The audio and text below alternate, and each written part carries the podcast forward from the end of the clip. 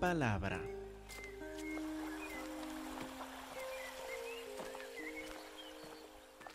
Hermanos, por favor, abren sus Biblias a Mateo capítulo 24, el final de capítulo 24. Mateo 24. Específicamente Mateo 24, versículo 44. 24, 44. Estamos en dos capítulos en que Jesús nos habla de la destrucción de Jerusalén, como hemos visto, y también de su segunda venida, como vimos hace ocho días y esperamos ver el día de hoy también. Mateo 24, 44. Este versículo vamos a ver de preparación, de fundación, para poder entender las cuatro parábolas que habla Jesús a final de capítulo 24 y todo capítulo 25. Nos dio cuatro parábolas con el mismo fin como nos dice en 24:44, así nos enseña de su segunda venida, por tanto, también ustedes estén preparados, porque el Hijo del Hombre vendrá a la hora que no piensan. Como vimos, no va a haber señal antes, simplemente va a llegar en la hora que no pensamos, entonces tenemos que estar preparados. Nuestra pregunta natural a base de esto es, ¿Cómo vamos a estar preparados? ¿Qué debemos hacer para estar preparados para la segunda venida del Señor Jesús? Y por eso nos contó estas cuatro parábolas. Acuérdense de la parábola del siervo fiel y prudente, empezando en el versículo que sigue, Mateo 24, versículo 45. Estuvimos en detalle hace ocho días. ¿Quién es pues el siervo fiel y prudente? Jesús quiere que estas dos características se destaquen de nosotros mientras esperamos su segunda venida, que haya fidelidad a sus enseñanzas en nuestra vida, que haya prudencia, que veamos que no solo tengamos el conocimiento de la fe cristiana, sino que sepamos también cómo ponerlo en práctica. ¿Quién es pues el siervo fiel y prudente? ¿Y cómo manifiesta esta fidelidad y prudencia? Al cual puso su Señor sobre su casa para que les dé el alimento a tiempo. Sirve a los demás de una forma regular, como hábito, como costumbre, sirve a los demás para el beneficio de ellos. Bienaventurado aquel siervo, al cual cuando su Señor venga, le halle haciendo así. Entonces, esta parábola vimos que parte de nuestra preparación por la segunda venida del Señor incluye no solo el hacer algo una vez, sino a tener un estilo de vida, el costumbre de servir a los demás, de cumplir las responsabilidades que el Señor nos ha dado, de obedecerle en todo lo que nos ha mandado y de tener esto como un estilo de vida, como nuestro diario vivir, para que en el momento cuando Él venga, encuentre que estamos haciendo exactamente lo que Él quiere. Pero todavía nos quedan preguntas. ¿Podemos exactamente qué busca? ¿Cómo vamos a poner en práctica lo que nos ha enseñado? ¿Nos enseña algo más sobre esta preparación? Sí como vimos en la escuela dominical hace ocho días, en capítulo 25, la parábola de las diez vírgenes nos enseña más sobre esta preparación. Dice en versículo 1, entonces el reino de los cielos será semejante a diez vírgenes que tomando sus lámparas salieron a recibir al esposo. Cinco de ellas eran prudentes, igual como el siervo al final del capítulo 24. Y cinco, insensatas. Las insensatas, tomando sus lámparas, no tomaron consigo aceite, no habían planeado, no estaban preparadas.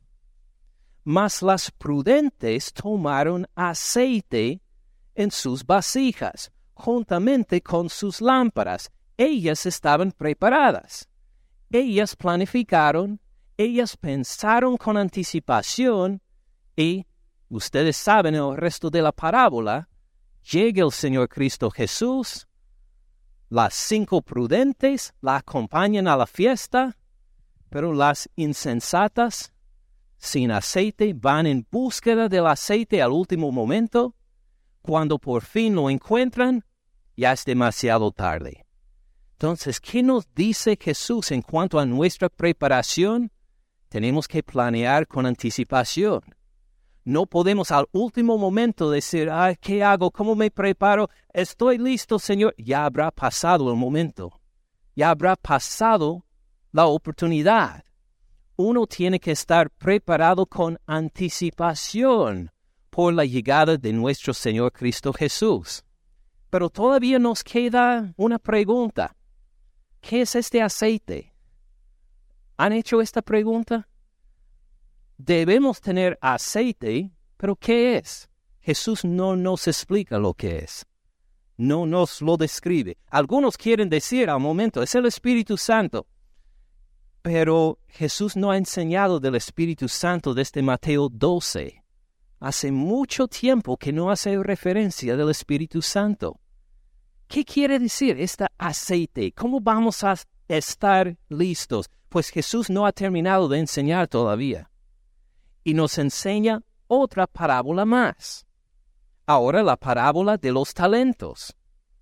Como vimos en la escuela dominical, empezando en versículo 14, porque el reino de los cielos es como un hombre que yéndose lejos llamó a sus siervos y les entregó sus bienes. Como uno si tiene una compañía y se va de vacaciones, no simplemente deja la compañía que funcione por sí, que los obreros lleguen o no, no me importa. No, tiene que poner a alguien para supervisar todos en esta compañía mientras está de vacaciones. Igual acá. A uno dio cinco talentos, unidades de dinero. A otro dos y a otro uno. Ahora, ¿cuántos son cinco talentos, dos talentos y un talento? Alguien hizo esta comparación si uno tiene un talento, esto sería la cantidad que una persona gana por 30 años de trabajo regular. Entonces piensa en su propio trabajo. ¿Cuánto gana en 30 años de estar bajo el sol trabajando todos los días o trabajando en una oficina por 30 años? ¿Cuánto dirías, cuánto dinero sería? Esto sería como un talento. Entonces dio a uno cinco talentos. Imagínese, esto es gran cantidad de dinero. A otro, dos talentos. Imagínese, si uno pudiera trabajar 60 años con buen sueldo. Aún el que tiene un talento todavía es mucho. Si le regala hoy un sueldo de 30 años, gratis, a dárselo, estaría bien contento, ¿verdad? Aún un talento es mucho a cada uno conforme a su capacidad. Y luego se fue lejos. El que había recibido cinco talentos fue y negoció con ellos, ganó otros cinco talentos. Asimismo, el que había recibido dos, ganó también otros dos. Pero el que había recibido uno, fue y cavó en la tierra, escondió el dinero de su señor, no quería perderlo, entonces nada más lo escondió. Ustedes se acuerdan por la escuela dominical quiénes de estos tres hicieron bien y quién hizo mal, ¿verdad? Los que hicieron bien eran los de cinco y de dos talentos, que llegaron y negociaron con el dinero que el Señor le había dado y ahora tienen el doble. Mas el que nada más que se dobló los brazos y no hizo nada, fue el condenado, ¿verdad? Fue echado aún del reino. ¿Qué nos enseña el Señor acá en cuanto a nuestra preparación por Él? Pues claro que no podemos paralizarnos por temor. Así que vamos a perder algo que el Señor luego va, va a reclamar. Tenemos que arriesgarnos tenemos que ser creativos, tenemos que activamente buscar la forma de hacer avanzar el reino de nuestro Señor, reconociendo que si nada más doblamos los brazos y nos quedamos quietos y no hacemos nada, esto es más que una ofensa. Es algo que es digno de ser echado del reino. Entonces, para resumir, vemos que de capítulo 24, versículo 45, siervo fiel y prudente. Tenemos que demostrar estas características para prepararnos para el reino de los cielos. De la parábola de las diez vírgenes, tenemos que prepararnos con anticipación. No lo podemos hacer al último momento, sino que tenemos que pensar y planear para poder estar preparados para la venida del Señor. Y según esta parábola de los talentos, vemos que tenemos que arriesgarnos, tenemos que ser activos para avanzar el reino de Dios y no simplemente ser pasivos con los brazos doblados esperando que el Señor vuelva para devolverle lo suyo. Pero todavía tenemos preguntas. ¿Qué hacemos? En toda esta planificación, los riesgos que tomamos, ¿Con qué tiene que ver? ¿Qué hacemos? Jesús nos cuenta una parábola más. Y esto vamos a ver en detalle, porque nos, no solo nos sugiere, nos manda algunas actividades por las cuales ponemos en evidencia que estamos preparados por su segunda venida. Vamos entonces a capítulo 25, versículo 31, para ver en más detalle esta última parábola de preparación por la segunda venida de Cristo Jesús. Mateo 25, 31. Dice, cuando el Hijo del Hombre venga en su gloria, y todos los santos ángeles con él, entonces se sentará en su trono de gloria, y serán reunidas delante de él todas las naciones, y apartará los unos de los otros, como aparte el pastor las ovejas de los cabritos. Pondrá las ovejas a su derecha y los cabritos a su izquierda. Esto habla de un momento que Mateo ha descrito varias veces como el fin del siglo, cuando todo el sistema de este mundo termina, y él llega entonces para juzgar, y juzga a todas las naciones y note bien, y apartará, singular, los unos de los otros. Como aparte el pastor las ovejas de los cabritos. Note en este juicio, llega Jesús para juzgar y no entra en conversaciones con la gente. No llega a preguntarle, ¿y en qué lado quieres estar tú? Él ya sabe. Es el pastor de las ovejas y nada más llega, hace su evaluación. Esta es oveja. Este es cabrito. Y así los pone en un lado u otro. Solo hay dos lados. No hay tercera opción. No hay ninguna salida. No le pregunta su opinión. ¿Prefieres estar entre las ovejas o los cabritos?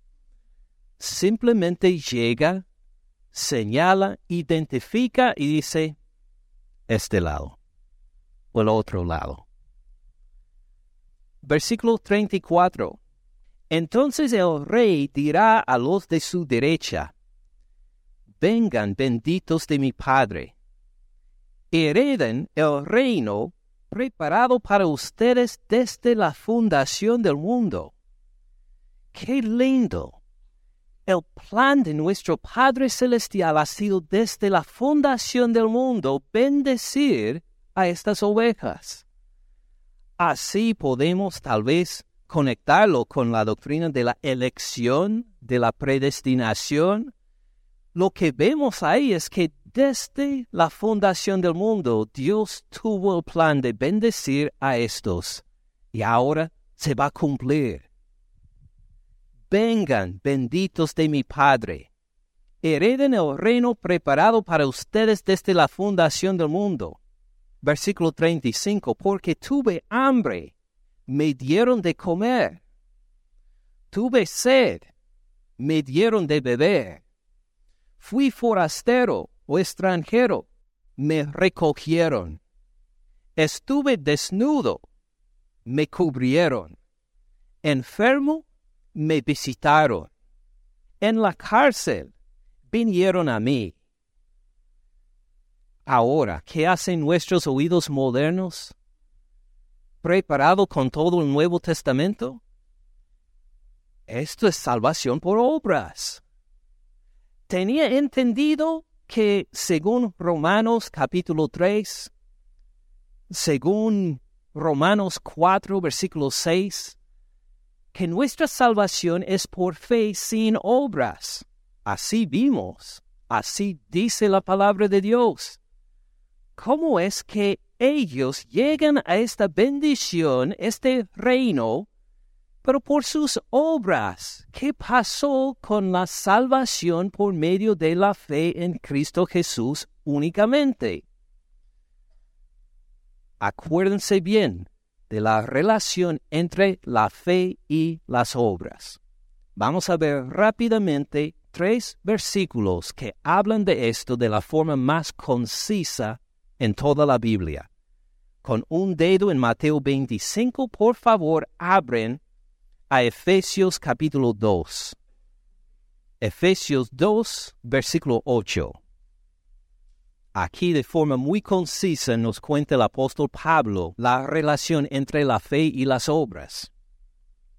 Porque por gracia, por gracia, por el amor inmerecido de Dios, por el amor que viene de Dios a nosotros sin ningún motivo para merecerlo en nosotros.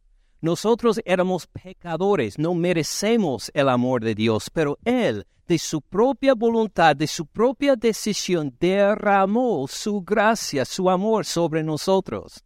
Este amor inmerecido se llama la gracia.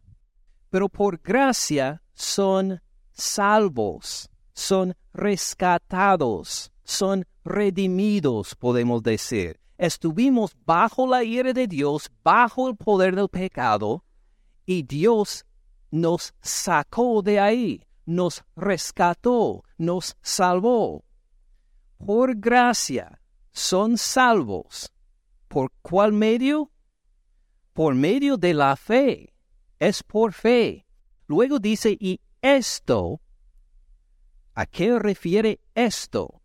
Si fuera solo la fe, sería esta, femenina, ¿verdad? Pero dice esto, porque no solo habla de la fe, sino también de la salvación y de la gracia. Toda nuestra redención no es de nosotros. Esto no de ustedes. Pues es don o regalo de Dios, que nos enseña entonces de la gracia por la cual recibimos la salvación, de esta salvación misma, aun de nuestra fe. Todo esto es regalo de Dios. Nos explica en versículo 9, no por obras.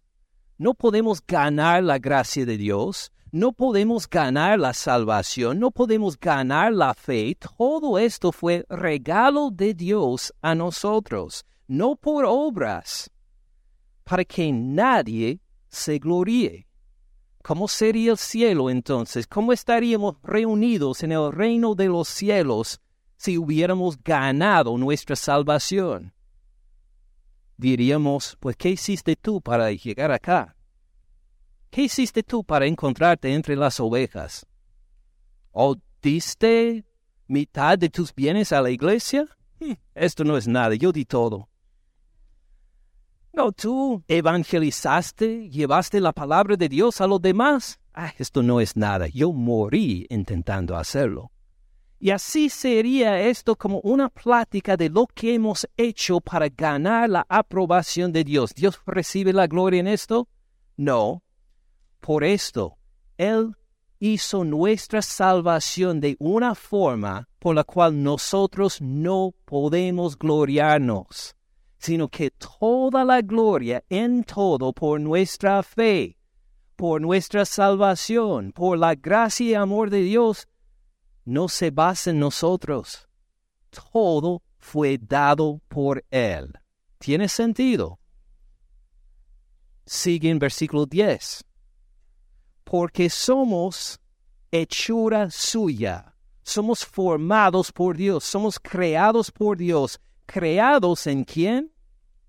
En Cristo Jesús. Desde el principio fue el plan del Padre, desde antes de la fundación del mundo, tener y darnos esta salvación en Cristo Jesús, desde antes de la fundación del mundo hasta ahora y para siempre. Creados en Cristo Jesús para qué? Para buenas obras. Dios nos formó para buenas obras. Pero uno dirá, un, un, momento, pensé que mi salvación no era por obras. Correcto, no es por obras pero siendo salvos, ¿cómo demostramos que somos salvos? Por buenas obras, por hacer las buenas obras. No son para ganar nuestra salvación, al contrario, esto es un regalo de Dios por medio de la fe en Cristo Jesús sin obras. Y siendo salvos, ¿qué hacemos? Producimos buenas obras para la gloria de nuestro Señor. Esta es la relación entre la fe y las obras en forma breve en la Biblia. Cuando habla de nuestra salvación, la Biblia no solo habla del hecho de que tenemos perdón de pecados por fe en Cristo Jesús. Claro que esto es importante, este es el centro, pero también habla del hecho de que Él nos eligió desde antes de la fundación del mundo. Él nos predestinó y al salvarnos Él sigue obrando en nosotros para nuestra santificación, para que echemos de lado el pecado, para andar en obediencia a Él. Y habla también de nuestra glorificación, el hecho de que vamos a ser resucitados de los muertos si morimos antes de la venida de Cristo Jesús. Todo esto se incluye la palabra salvación incluye nuestra justificación, nuestra reconciliación con Dios, nuestra redención, nuestra santificación, nuestra glorificación. Todo esto podemos resumir en la palabra mi salvación como regalo de Dios. ¿Qué relación tienen las obras? Siendo salvos, producimos buenas obras. ¿Qué clase de buenas obras? Volvamos entonces a Mateo 25. Mateo 25 aquí nos describe algunas de las obras que manifiesta que somos ovejas y no cabritos, que hemos confiado por la gracia de Dios en Cristo Jesús y somos de Él. Miren la lista bien porque demuestra nuestra salvación. Otra vez en versículo 34, entonces el rey dirá a los de su derecha, vengan benditos de mi Padre, hereden el reino preparado para ustedes desde la fundación del mundo porque tuve hambre, me diste de comer, tuve sed, me dieron de beber. Fui extranjero o forastero, me recogieron, me recibieron. Estuve desnudo, me cubrieron enfermo, me visitaron, en la cárcel y vinieron a mí.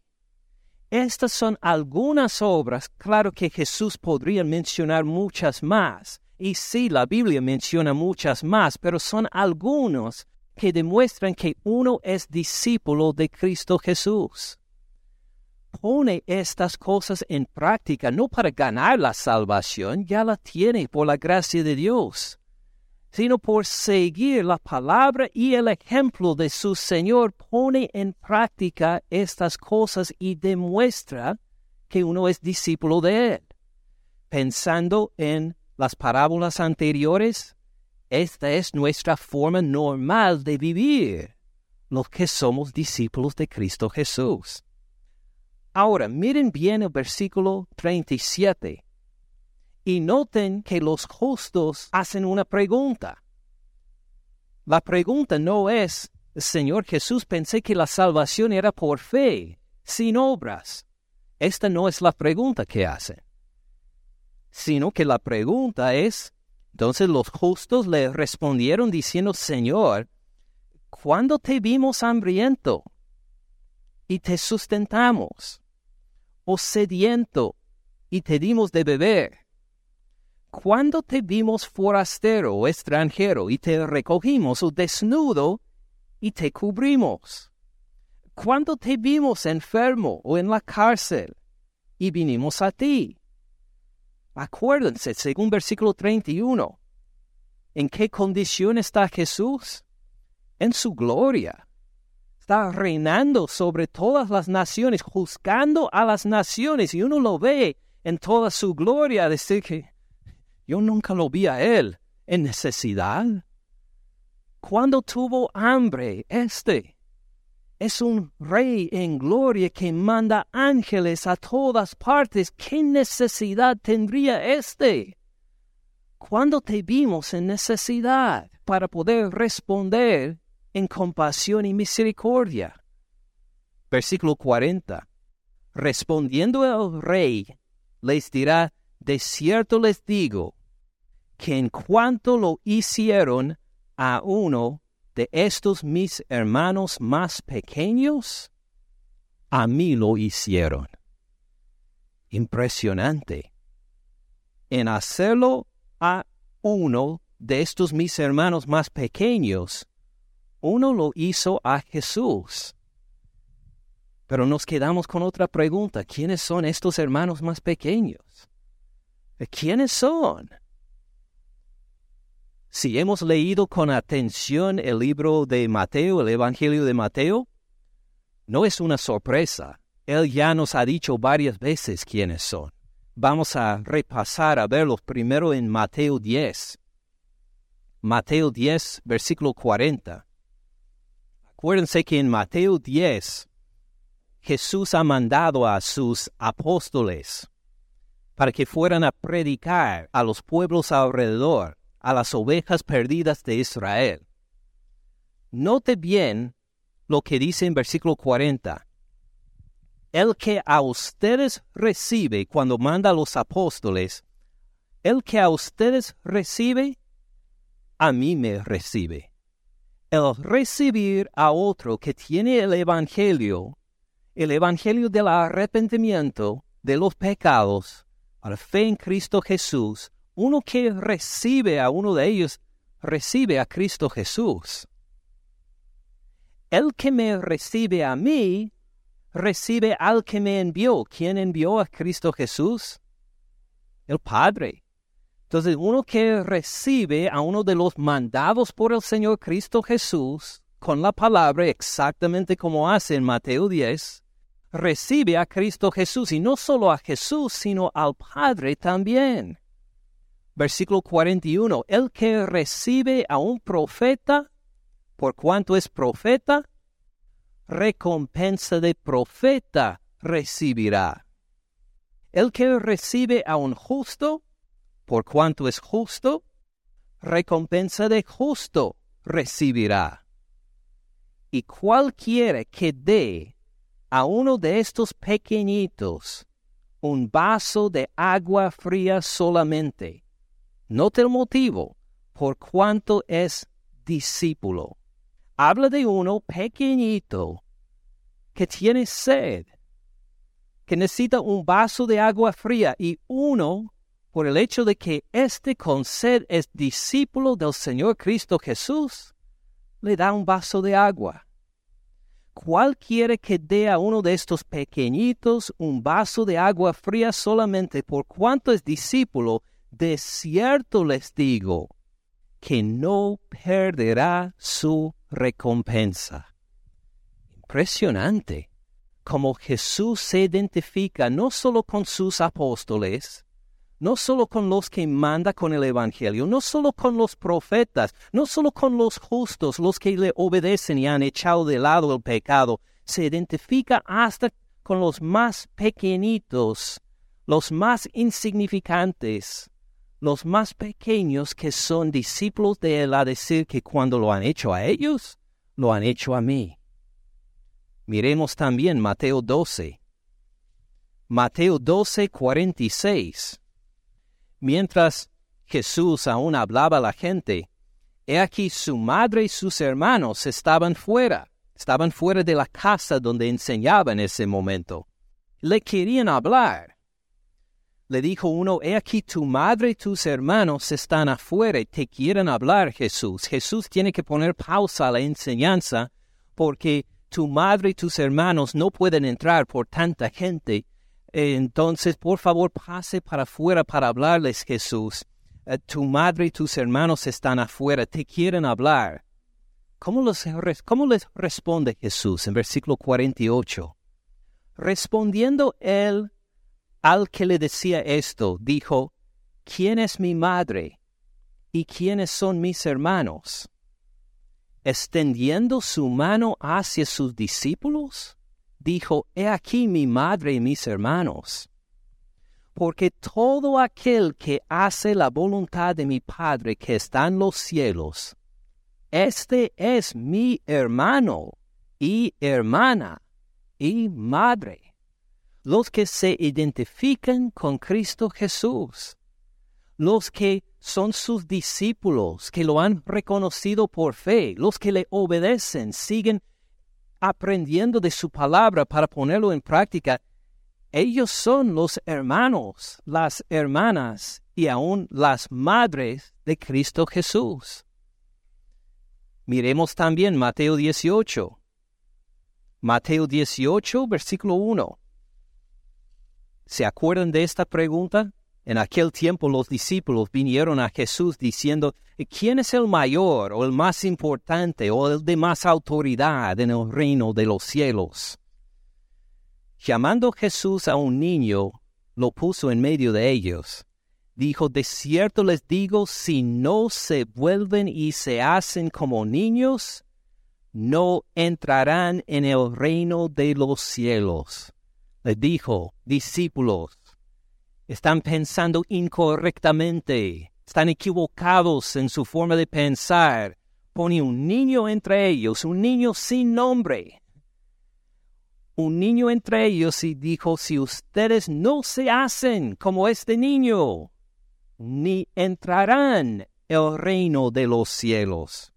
Y luego sigue enseñando, versículo 4, así que cualquiera que se humille como este niño, uno que es dependiente como un niño, uno que depende en sus padres, en ese sentido en su Padre Celestial, igual como un niño depende en su Padre, uno que no se exalta, que no busca la fama y la honra de los demás, sino cualquiera que se humille como este niño, este es el mayor o el más importante en el reino de los cielos. ¿Se acuerdan de estos versículos?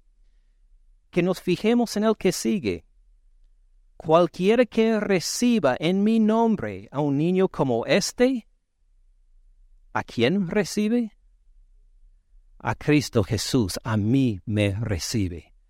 Así se identifica Jesús estrechamente con niños humildes, con discípulos humildes, con creyentes que no buscan la fama, no buscan ejercer autoridad, sino que dependen en su Señor por todo. Entonces, cuando volvemos a Mateo 25, versículo 40, Jesús ya ha definido quiénes son estos hermanos más pequeños. Otra vez Mateo 25, versículo 40.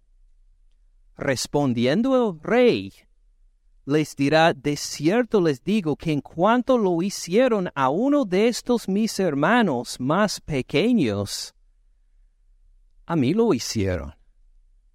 Cuando dieron un vaso de agua fría para uno de estos más pequeños, porque era mi discípulo, no vas a perder tu recompensa.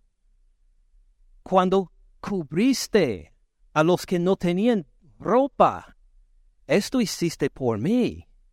Cuando aún estos más pequeños, más humildes, bendeciste en su necesidad, viendo su necesidad, respondiste en compasión, esto hiciste para mí. Bienvenidos a mi reino, porque se ha manifestado el fruto de que son mis discípulos. Las acciones que te caracterizan son las de un discípulo mío. Entonces, cuando volvemos a pensar en esta parábola, la primera, de un esclavo fiel y prudente, ¿cómo demostramos la fidelidad y la prudencia en ministrar a los hermanos que están en necesidad?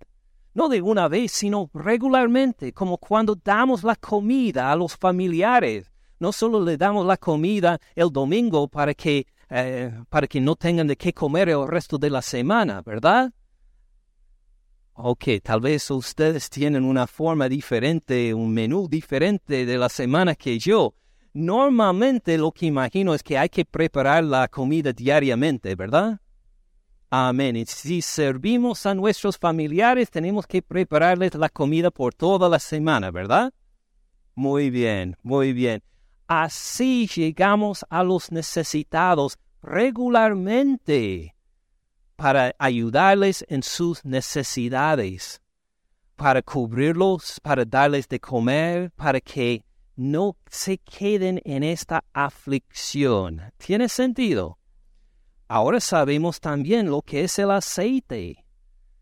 Según esta parábola, la parábola de las diez vírgenes, ahora ¿Qué ponemos en práctica desde antes? Esperamos hasta la venida de Jesús para decir, ahora tengo que ayudar a algunos necesitados. A ver, ¿dónde están? Ayúdenme, déjame ver dónde están los necesitados. ¿Así tenemos que hacer? No, sino que nos preparamos con anticipación, llegamos con planes de dónde están, cómo les podemos ayudar y seguimos hasta la meta de poder ayudarles regularmente como las vírgenes sabias y prudentes se prepararon con anticipación para que cuando llegó el Señor, estaban listas, ya tenía todo en orden. O de los cinco talentos, ¿qué debemos hacer con los recursos que el Señor nos da? ¿Guardarlos? Diciendo que vamos a guardarlos esperando hasta la venida del Señor, sino no que nos arriesguemos para poder ministrar y dar y repartir estos para el beneficio de los que no tienen. ¿Tiene sentido? Entonces vamos a continuar con esta parábola. La parábola presente en Mateo 25, versículo 41, porque Jesús no ha terminado de enseñar de eso. Entonces dirá también a los de la izquierda, apártense de mí, malditos, al fuego eterno preparado para el diablo y sus ángeles. Uf, impresionante, ¿verdad? El fuego eterno, note que no dice el fuego eterno preparado para ustedes, sino el fuego eterno preparado para el diablo y sus ángeles. Dios no elige a la gente para la destrucción. La gente busca la destrucción de su propia naturaleza. El fuego eterno preparado para el diablo y sus ángeles. Porque tuve hambre y no me dieron de comer. Tuve sed.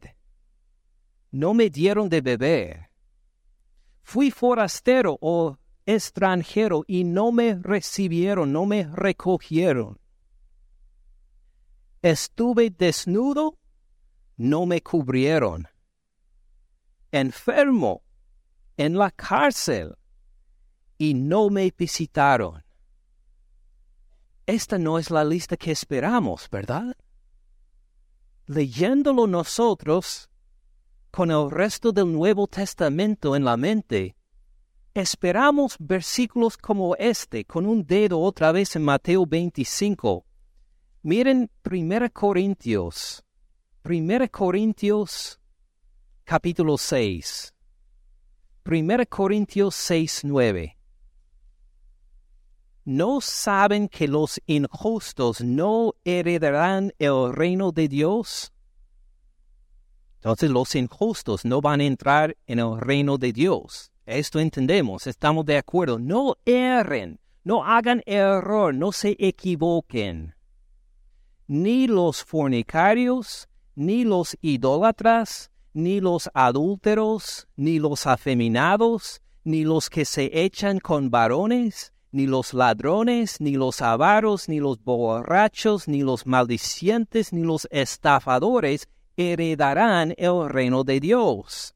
Pablo dice, no se equivoquen. Los de esta lista, y hay otras listas también en la Biblia, no van a heredar el reino de Dios. Ahora, con esto en mente, entendemos la sorpresa de Mateo 25. Vuelvan a Mateo 25, versículo 41. Entonces dirá también a los de la izquierda, apártense de mí, malditos, al fuego eterno preparado para el diablo y sus ángeles, y queremos decir, seguramente hicieron algo malo. Son adúlteros, son fornicarios, son estafadores, son avaros, que pensando que han hecho algo horrible pero ¿qué han hecho? Lo que a nuestra vista no parece tan mal. Tuve hambre y no me dieron de comer. Esto no suena tan fuerte como la idolatría. Tuve sed y no me dieron de beber. ¿Y le van a echar entre los adúlteros? Fui forastero y no me recibieron ser puesto entre los avaros fuera del reino? Exactamente. Este es el punto del Señor Jesús. Porque el Señor Jesús toma muy en serio la forma en que tratamos a nuestros hermanos. O esto no es la primera vez que Jesús ha manifestado esta actitud hacia sus discípulos. Acuérdense de Mateo 18. De Mateo 25 no pierde lugar Vuelvan por un momento a Mateo 18, versículo 6. 18, 6. Mateo 18, 6. ¿Se acuerdan de este versículo? Es bastante chocante.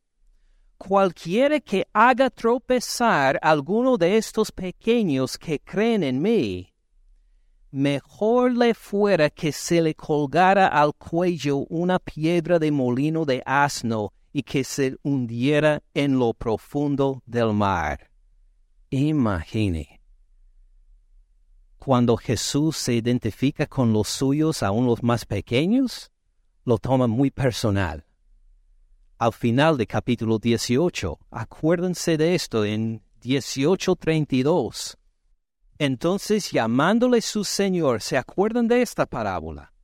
Siervo malvado, toda aquella deuda te perdoné, porque me rogaste. ¿No debías tú también tener misericordia de tu consiervo como yo tuve misericordia de ti?